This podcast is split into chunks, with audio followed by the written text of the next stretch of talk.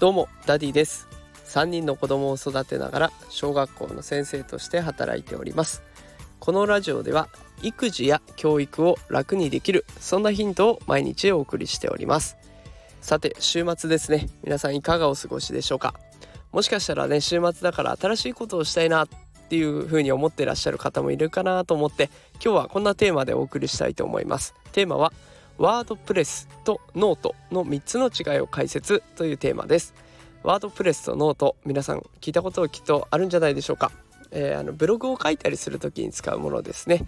で、え、ノートっていうのはねもう結構有名になってきて私もいつもあのノートのリンクを放送欄に貼ったりしているのできっとねご覧になっていただけた方もいらっしゃるんじゃないかなと思います。で私が今回挑戦したのが WordPress というものです。でノートとの大きい違いはノートはもうプラットフォームがある、まあ、いわゆる会社があってでそこにちょっと間借りしてお邪魔させてもらって自分のお店を出していくみたいな感じですね。で WordPress はもう全部一から作っていくんで完全に自分のホームページができていって自分のブログができていってそれを皆さんに売り出していくそんな違いがあります。でこの大きい違い何なのかっていうところを今日は紹介したいなと思います内容はどちらもブログなんです同じなんです情報発信なんですがそれでも違いがありますので是非ねこの放送を聞いていただいてその違い感じ取っていただいてどっちからやろうかなっていうのを決めていただけたらと思います。先に結論3つ伝えますと1つ目カスタマイズはワードプレスの方が上です。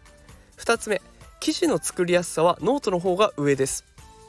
3つ目ワードプレスは自分で土地を固める必要があります。ノートは良質な地盤がすでに存在している。この違いがあります。さあこの3つの違いを元にしてちょっとお話ししていきたいと思います。まず1つ目ですが、えー、まずカスタマイズについてです。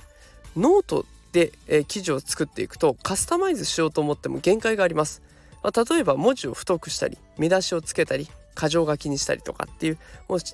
基本的なことはできますがそれ以上文字色を変えてみたりとかいろんなことができません。ワードプレスはカスタマイズ性はぐんと上がっていきます。何でも思ったことができるような感じです。例えばその文字の色がつけられたりマーカーをつけていったりとかあと吹き出しとかをつけていくこともできるし表も入れることもできたりするんですね。もういろんなことができます。で私今日初めてねワードプレスで1個ブログを作ったのでまだまだ触りきれていない部分があるのできっと今言った以上のものができるはずです。なのでカスタマイズ性もうワードプレスの方がぐんと上がると思っていて間違いありません。続いて違いの2つ目ですが記事の作りやすさ。こちらに移っていきたいと思います。ノートは記事の作成から投稿までもうほとんど同じ画面でできるんです。すんごく楽なんです。もういきなり自分のアカウントを作った時からタイトル決めて文章を打って投稿って押せばもう投稿できちゃうんですね。だからすごい楽なんです。だけどワードプレスは記事を作成する画面とカスタマイズする画面とその他にもいろいろ設定する画面とって分かれているんで使れ使い分けないといけないんですね。もう私初めて今日やってみたんですけどどこで文章を書けばいいかもよく分かんない状態で結局一つの記事書き終わるのに2時間かかるっていうことですごく疲れました。面倒だなっていうのが正直な感想でした。なので、えー、まあ最初ノートね、楽ちんな方を選ぶよっていう人はねそっちの方がやりやすいのかもしれません。ただいきなりワードプレスっていう選択肢もあると思います。えこのどっちがいいのかっていうおすすめはこの放送最後に結論出したいと思います。え続いて違いの3つ目に移ります。プラットフォームについてです、まあ、ノートはねノートっていうものをそもそも見に来る人がいてくれるんです。だからああちょっとね興味なかったんだけどあこの人面白いじゃんって言ってフォローしてもらったりとかいいね好きを押してもらったりとかねいうことが可能性としてあります。ミラクルが起こるんですね。だけどワードプレスはそんなことはありません。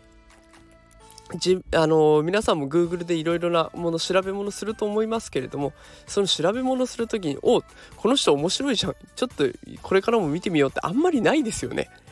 この記事は自分にとって有益かどうか。あよかったら OK じゃあ終わり。っていう感じでどんどん進んでいっちゃうと思います。だからその分作る側としてはどれだけお客さんに立ち止まってもらえるかそれとそもそもお客さんに発見してもらえるかっていうのを考えながらデザインを考えていったりとか題名を考えたりしていかないといけないんですね。だからプラットフォームがあるノートっていうのはそれだけお客さんに見てもらいやすい。でワードプレスはもう全部自分の力が試されてるような土俵だと思ってください。でこれらのこともう一度まとめてみると違い3つ。1つ目はカスタマイズ性。これはワードプレスの勝ちです。2つ目記事の作りやすさ。これはノートの勝ちです。3つ目地盤工事が済んでいる。ノートの方がお客さんには見てもらいやすいです。じゃあどっちから情報発信始めていったらいいの？これからやっていくんだけどどうすりゃいいの？結論はノートから始めた方がいいと言えます。ノートの方がね始めるハードルがガクッと下がります。もう本当に簡単に記事が作れるので